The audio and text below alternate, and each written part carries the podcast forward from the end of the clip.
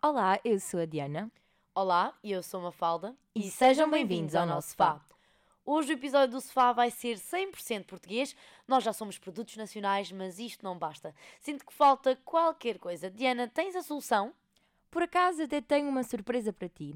Hoje no sofá temos um convidado especial.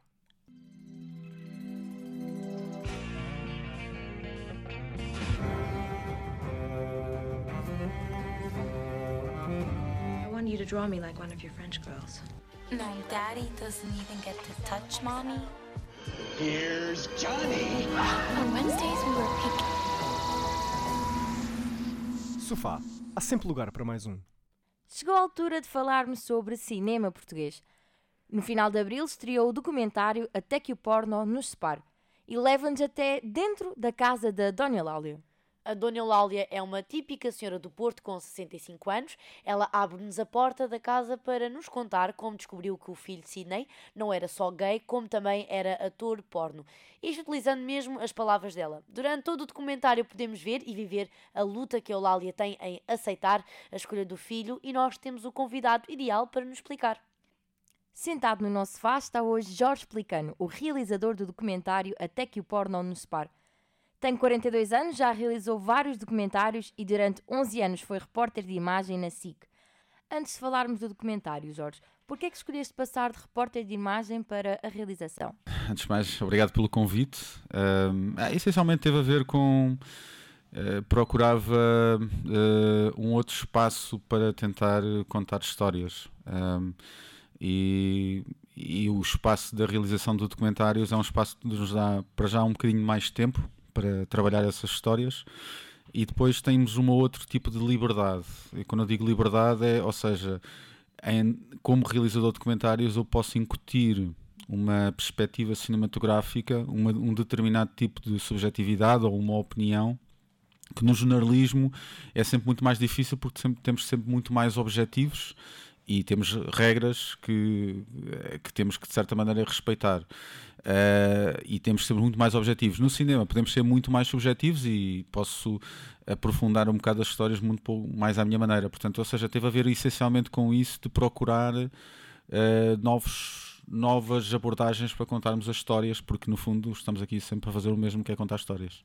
Nessa tua busca por eh, procurares contar histórias, como é que apareceu esta história?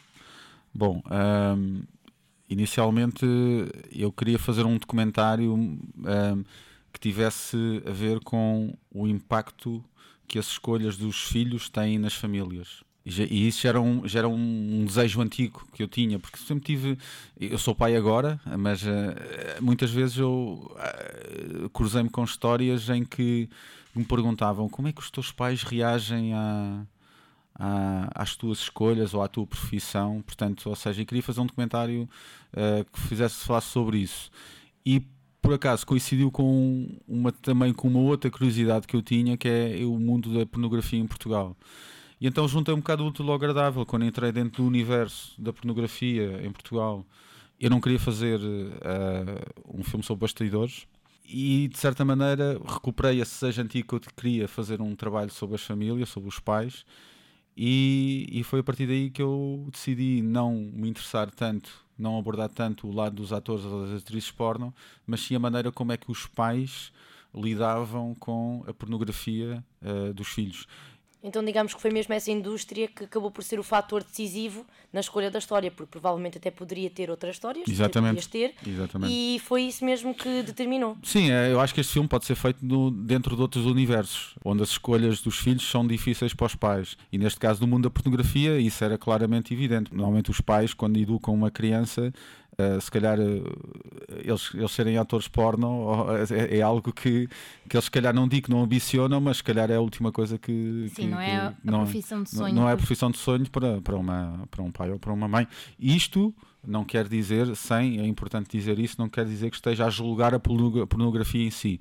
Só estou a falar do ponto de vista dos pais e daquilo das expectativas que os pais queriam para os filhos. Sim, e para sermos sinceros, pelo menos na nossa sociedade, a pornografia ainda é vista como um mundo à parte, um bocado algo que não se fala muito porque é um bocadinho ainda censurado. Não é censurado, mas somos uma, uma sociedade um bocadinho púdica, não acha? Sim, de é. falar sobre essas coisas. Sim, as pessoas normalmente não é uma coisa que não se, não se abrem tanto e É, estamos muito, é, não, digo, não queria dizer na palavra atrasados, mas estamos muito. Acho que a Espanha, que é aqui ao lado, um país aqui ao lado, a nível de, de pornografia e de, de falar de pornografia, estão para aí 20 ou 30 anos muito mais avançados do que propriamente os portugueses. Mas Uh, há coisa de 4 anos atrás, quando comecei a, a, ver e a ler entrevistas de atrizes porno portuguesas a darem a cara e de atores também a darem a cara como, como atores porno, senti aí que poderia haver aí uma, uma espécie de uma primeira abertura e uma mudança, de certa maneira, de mentalidades.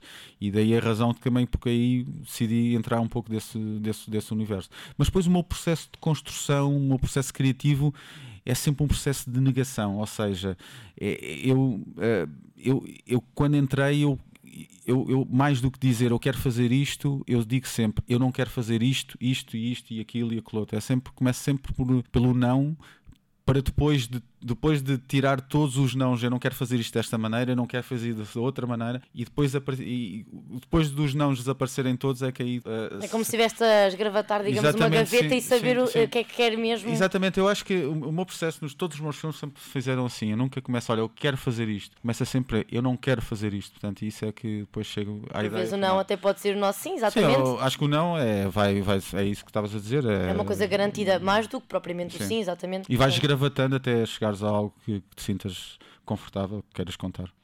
Então vamos já para as partes mais, digamos, do desafio do que foi gravar este documentário. Quanto tempo é que demorou a realizar o filme e quando é que iniciou? Bom, a pesquisa começámos em 2017. Uh, uh, e as filmagens foi também no ano de 2017 até 2018. Uh, portanto, foram, foi um processo longo por duas razões. Primeiro, porque não foi fácil encontrarmos uh, uh, pais que uh, não é que não quisessem falar, não era isso, mas que, que cumpria determinado tipo de critérios Sim, da personagem da, principal, da personagem que fossem que, como a Dona Eulália é, boa comunicadora. Sim, também. A transmitir sim, as coisas. Sim, porque havia outras histórias, mas nós, como, como, como realizadores, é óbvio que as, quem faz a história são os personagens, né? são, são as pessoas. Uh, podes haver histórias, mas se o personagem não for um personagem que comunique e que seja cativante, uh, uh, e estou a falar a nível genérico, ou então que a sua história Uh, não tenha assim nada de, extraordinário, é difícil, é difícil nós seguirmos com essas pessoas. Portanto, ou seja, há, há, não é só encontrar a história, é, a história também tem que ser forte e, e, a, e, os personagens que comandam essa história também têm que ter essa força. Já tem que acontecer certos critérios. E por, como... isso, e por isso é que a pesquisa foi longa, porque encontramos algumas histórias, mas não tinham esses critérios que nós queríamos. E por, por outro lado, também uh, numa primeira fase começámos a acompanhar uma outra mãe e tivemos a acompanhá-la durante mais ou menos um mês também, com uma filha filha, que também era atriz porno, mas que depois, quando conhecemos a Eulália uh, e o Sidney, o seu filho, uh, decidimos optámos por desistir de uma história e optar só por, por fazer a história da Eulália e do filho e fazer um filme só com, só com uma história. Como é que foi o processo de entrar na vida do Sidney e da Eulália? Bom, uh, acredito, uh, devo dizer que não foi um processo uh, difícil, pelo contrário. eu foi um processo até extremamente fácil e depois, à medida que nós fomos, íamos filmando, um, percebemos porquê. Pronto, em primeiro lugar, uh, o filho estava totalmente à vontade em, em apresentar-nos a mãe e, e estava essencialmente preocupado que a mãe contasse a verdade. Ou seja, eh, ele, ele não queria que a mãe dissesse bem dele ou mal dele. Até no próprio eh, documentário ele, acaba por mostrar isso, sem, mostra, sem ser essa parte do contacto que o realizador tem. Ele mesmo não quer contar a verdade à, à, à, suposta mãe e mesmo ela sempre aceitou, ia sempre aceitar a profissão que ele, que ele queria. Exatamente. Sim, mas essencialmente da parte dele, ele, ele, sempre se mostrou totalmente à vontade. Portanto, da parte da mãe, o que nós sentimos é que, da Eulália, o que nós sentimos é que, e quando a conhecemos, sentimos que ela queria contar a história e para um realizador que trabalha com os personagens, trabalha com as pessoas, ter a pessoa a querer. É caminho andado, certo? Eh, ter a pessoa a, a, a, querer contar a história, para isso é, é, é, é enorme. Já, eu tinha estado num, no meu anterior documentário, que era o Para-me de repente um pensamento, o pensamento, que foi gravado num hospital psiquiátrico no Porto, em que era difícil pôr as pessoas a falar, ou seja, tivemos que investir muito tempo na conquista destas pessoas. Aqui não, aqui sentimos o contrário, sentimos que, eram, que era a própria Eulália e o próprio filho, que eles próprios queriam contar a história. Eulália essencialmente porque quando ela descobre, há cerca de 5 anos atrás, através da internet, que o seu filho era um dos mais conhecidos atores porno gays uh, um, europeus, premiado já. Ela depois disso, ela fez uma caminhada muito solitária, ou seja, ela teve praticamente durante 3, 4 anos a tentar interiorizar essa revelação por parte do filho. E foi um processo que ela fez quase contra tudo e contra todos, mas muito fechada em casa, uh, no computador, uh, a tentar mandar-lhe mensagens, a tentar uh, ir um pouco atrás dele, essencialmente tentando não, não o perder, não, não o perder. E isso foi um processo muito solitário. Então, quando nós aparecemos na vida dela, uh, isso foi uma oportunidade para ela, de certa maneira, uh, libertar-se. De certa, uh, de certa maneira, quase como uma, uma, libertação de, oh, e uma partilha de tudo o que ela de certa maneira sofreu de uma forma muito solitária. Portanto, isso nós notamos isso e por isso não foi difícil entrar dentro do, do meio dela. Mas em relação a essa parte que hum, tu explicaste da libertação, essa hum, ideia é mesmo passada pelo menos nas imagens, porque há certas pessoas, a filha, se não me engano, a, a, eu agora não me estou a lembrar do, do nome não que era a irmã. A irmã, sim. sim. A irmã, a irmã era, já agora, era mesmo filha biológica, porque o Sidney é adotado. É adotado, sim. Aquela, essa outra senhora era mesmo sim, filha biológica. Pronto, por exemplo, percebemos que ela, hum, de certa forma, fica meio reticente, do género, não, não, não lhe envies mais mensagens porque ele não vai responder. Quanto mais fizer expressão, menos ele vai responder.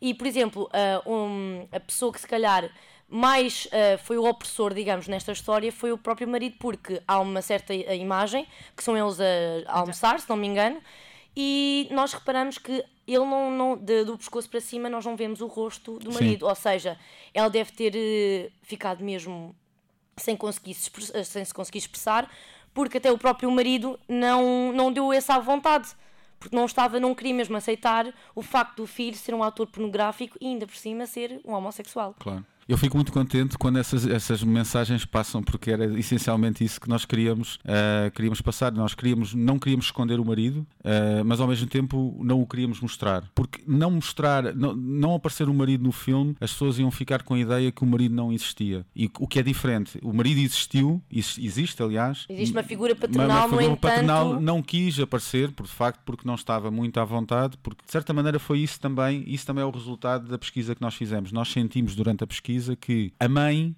regra geral, aceita com mais facilidade do que o próprio homem pai. Sim. E isso também, no fundo, também é um filme, é um filme sobre, sobre as mulheres, sobre a força do amor maternal e como é que esse amor maternal também consegue ultrapassar determinado tipo de É um filme que acaba por ter vários significados, certo? Não é Sim, um claro. único, Sim. mas também demonstra esse lado amor maternal ligando com o facto de, de ele ser eh, um homem homossexual, exatamente. Bem, todo o documentário é recheado de frases que me marcam, especialmente vindas de Eulália. São várias, mas eu anotei algumas enquanto estava a ver o filme.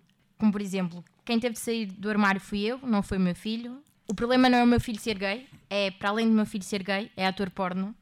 Uh, como é que conseguiu captar estas frases? Ah. Saíam-lhe naturalmente ou foi um bocadinho um, algum, digamos, pedido? Porque ela parecia, quando ela dizia aquilo, que era mesmo uma coisa que ela dizia todos os dias. E as, as palavras delas encaixam ali de uma forma que quase que parece que foi Ficcionado. Ficcionado. Não, mas de ficção não tem nada, portanto, é, nesse caso, nesse caso essas, essas frases, duas frases que, que, que falaste, o, o, facto de ela ter sido ela a, a, sair do armário e não o filho, e o facto de, de que, para além de, de ele ser homossexual, era ator porno, isso foi feito, isso foi gravado durante uma reunião numa associação Sim. que é Amplos. E era uma partilha entre, entre pais, portanto, essa associação é uma associação de pais e mães que, de certa maneira, se uniram para lidar com estas situações que ocorrem na vida destes pais, nomeadamente o facto de, de repente, um pai ou uma mãe perceber que o filho é homossexual, o filho é, ou o filho é lésbica, e, e é, como é como é normal isto. Eu não, eu não digo que isso seja um problema para os pais, e, porque isto não é um problema, na minha opinião. Agora, é difícil não é, lidar para é, eles. É, para eles não é fácil lidar, e isso uhum. temos, temos que aceitar. Sim. Portanto, aliás, isto. Uh, não podemos é dizer que é um problema. É difícil Exato, eu acho de, que aceitar. até a própria associação já, é, já demonstra uma certa evolução nesse termo. Sim, mas é preciso ter cuidado e, por exemplo, vamos, é preciso ter, eh, e provavelmente se calhar algumas pessoas homossexuais podem nos estar a ouvir, e, e se calhar haver uma. E, e perceberem que existe uma associação para ajudar pais a enfrentar este problema, isso não é bem visto, porque é como se os Sim. filhos fossem, como, a- como a homossexualidade dos filhos fosse um problema. Agora, e não é um problema. A questão é que para determinados pais, e, e acho que isso é importante dizer, e estive a falar com uma mãe em que ela própria disse: Eu percebo que às vezes alguns homossexuais vêm ter comigo e acham que, que nós temos problema relativamente a isso, mas para mim, como mãe, eu descobrir que, que o meu filho era homossexual, eu não posso dizer que era um problema, eu posso interiorizar isso, porque para mim de facto foi mas essencialmente é, foi algo que para mim não foi fácil de aceitar. Portanto, isso são coisas que, que a Eulália dizia e isto é como é óbvio, não pode ser dito para ela dizer. Costumo dizer que o documentário é, é, é a vertente cinematográfica que mais se aproxima da verdade, não é a verdade pura e dura. O que acontece é que nós também acabamos, vamos filmando muito. Ficamos sempre muito tempo à espera. eh, para quem viu o documentário ou para quem ainda não viu, é um documentário que não tem entrevistas colocávamos a câmera, preparávamos a iluminação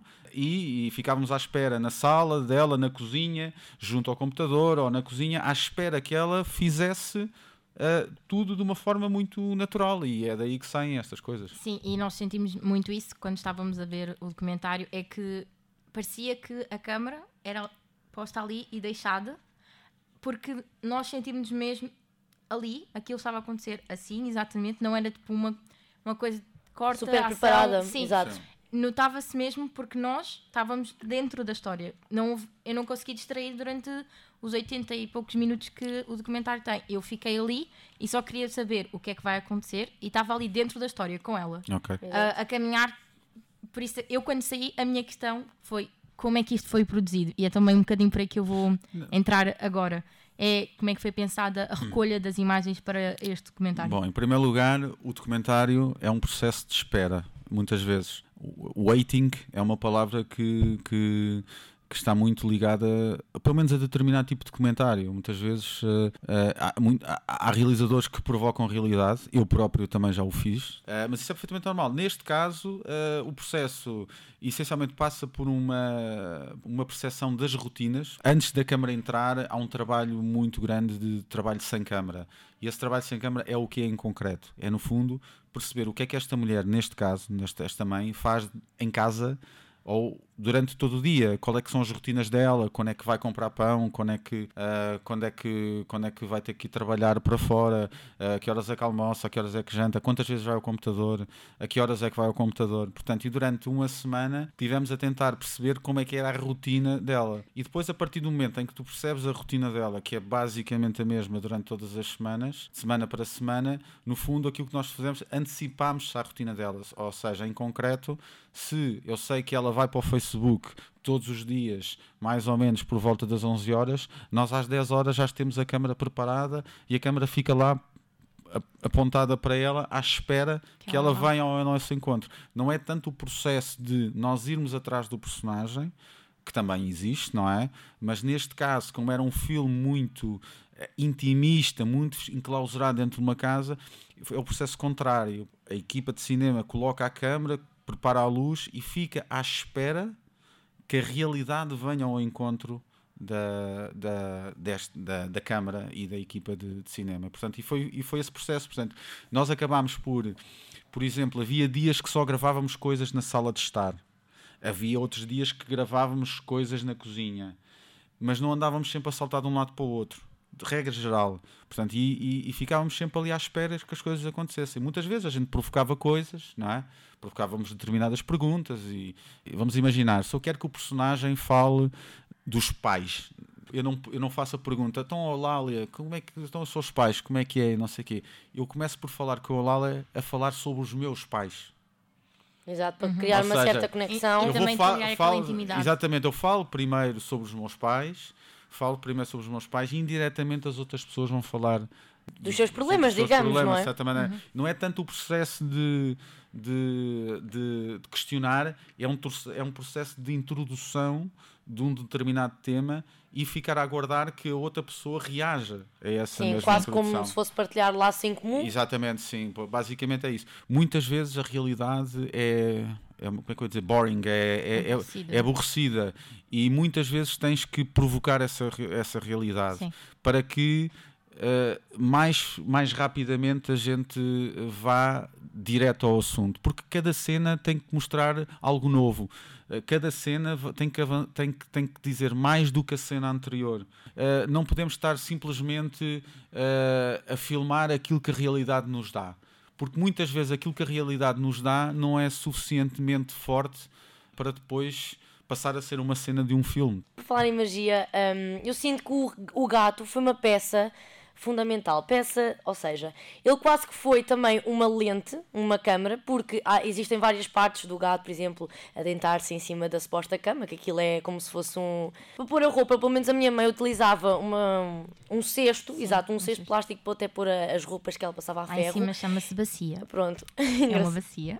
Mas de qualquer forma, o gato serviu de lente porque ele acaba por ver tudo, não conta nada, porque obviamente os, os animais de estimação têm exatamente esse, não é carisma, mas esse fator, saberem de tudo e não conseguirem contar nada, porque até agora não conseguem falar, mas podem, não é? Pode, haver, pode acontecer isso, não sabemos um dia. O gato, é- o gato é o espectador. Sim. Exato. O gato é o espectador que, que está a introduzir ali, que, que de certa maneira que vê, mas que não pode intervir em nada. E no fundo, o gato para mim é o espectador do filme. Exato, ele acaba por reconfortá-la. Existe uma, uma, uma parte em que ela está a cortar, se não me engano, ou é as batatas ou está a fazer o bolo, Sim. que ele acaba por rodopiar, digamos, Sim. nas pernas dela, e é mesmo até um sinal de afeto, Sim. porque nós já, pelo menos essa parte do filme, que já deve ser pelo menos meio, meio. se não me engano, É no aniversário dela. nós já, exatamente, Mas nós já para- sentíamos ali uma sensação, pelo menos eu já queria querer abraçar a senhora, porque ela Claro. de facto é muito querida. Sim. Não, eu acho que tu tens que criar ali, basicamente a ideia era nessa cena do aniversário, tens que criar uma espécie de. A cena, portanto, é no fundo para contextualizar, para que as pessoas que não viram o filme tá. Mas também não quero ser muito spoiler, pronto, mas é. Se não viram, é- vão ver. vão ver. Vale a pena. Uh, mas é o aniversário do, é o aniversário dela, dos 65 anos, e, e depois, uh, pronto, e, e- e para nós foi um dia uh, importante porque ao longo de todo o processo o filho, em, em algumas partes, esteve um pouco ausente. ausente. No aniversário dela. E nós no aniversário uh, queríamos tentar perceber se ia estar ausente ou não, porque isso também é normal, é assim, muitas vezes, isso acontece na nossa sociedade, acontece com vocês que estão aí desse lado e eu eu- aqui também.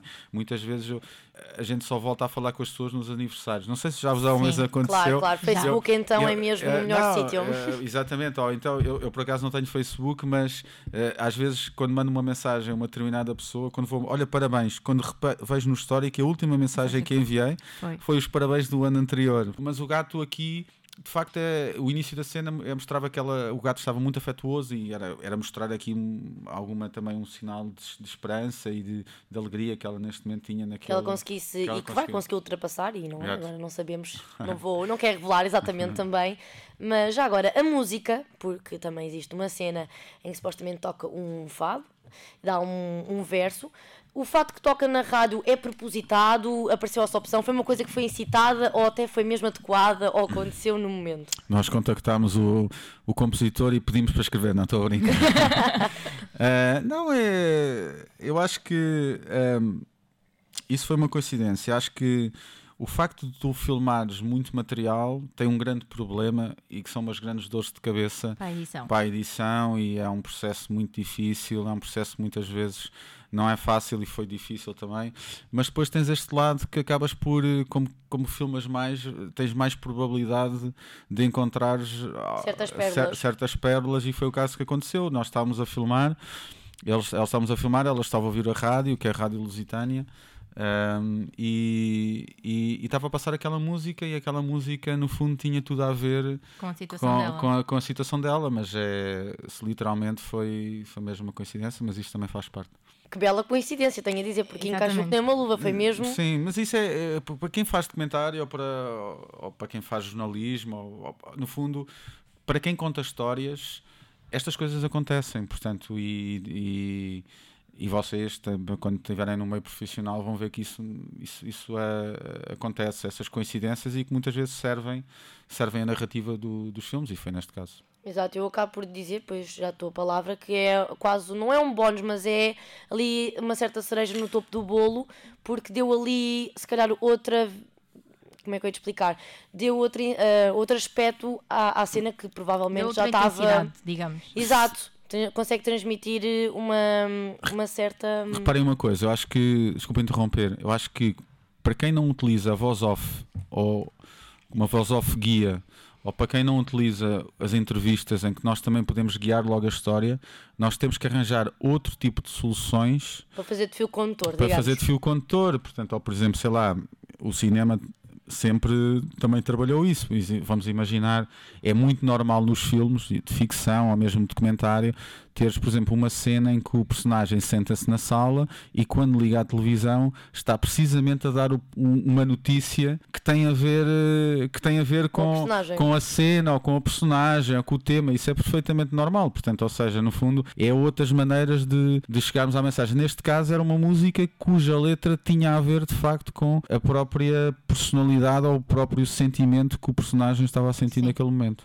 Em relação à equipa em si, de, Sim. equipa de filmagem, sim, por curiosidade, com quanta- quantas pessoas é que estavam envolvidas neste, Bom, neste documentário? É porque, como nós já falamos, parece assim uma coisa muito intimista. Hum. Queríamos só por curiosidade saber quantas pessoas faziam parte Hum. da equipa. É assim, a regra é quanto mais intimidade pretendes, mais reduzida tem que ser a equipa. Ahm, ou seja, na casa de Eulalia éramos três pessoas, eu como realizador, ah, como diretor de fotografia também, e a Inês Rueff, que é a minha assistente de realização e também diretora de fotografia do filme, portanto que, que, que fizemos o filme os dois. E temos a Helena Lins, que foi uma produtora de conteúdos, e uma produtora, eh, uma outra produtora que é, que é a Rosa, Rosa Silva e também a Maria Botelho. Portanto, na realidade eram sempre 3, 4 pessoas dentro de casa, sempre no máximo três pessoas. A intimidade tem que ser eh, conquistada, quanto menos pessoas tiveres, mais intimidade vai, vai- vais ter, portanto, mas era muito, muito isso. Essencialmente, eu, eu acho que o é importante é as pessoas sentirem confiança em nós, mas essa confiança é uma coisa que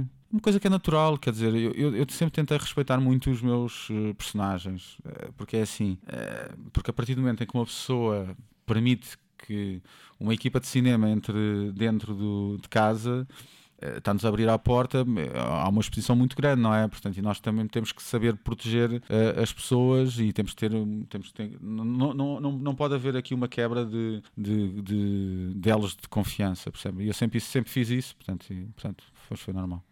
Obrigada, Jorge, pelas dicas e pelos conselhos. Apesar de nós não querermos, não é, Diana, de ser realizadoras, mas ah, tendo em conta que nós queremos ser jornalistas, neste caso, temos também de ter em atenção esses pormenores e o facto de invadirmos um pouco da privacidade das pessoas e termos isso em conta e saber se somos bem recebidos ou não, ter de lidar com essa situação. Portanto, obrigada, Jorge, por ter estado connosco aqui no sofá. Quanto a ti, já sabes, vê se consegues descobrir qual é a série ou o filme que vamos falar no próximo episódio. Não mereces, percebes? Tu, tu, tu nunca me conheceste. E agora desperdicei contigo os melhores anos das minhas mamas. Conseguiste adivinhar? Descobre mais nas nossas redes sociais durante a semana e fica atento a tudo o que se passa no nosso sofá. Até ao próximo episódio.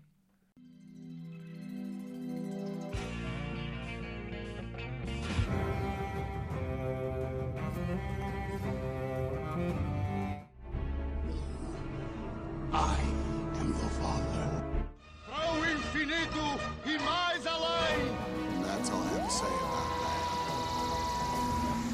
Sofá. Há sempre lugar para mais um.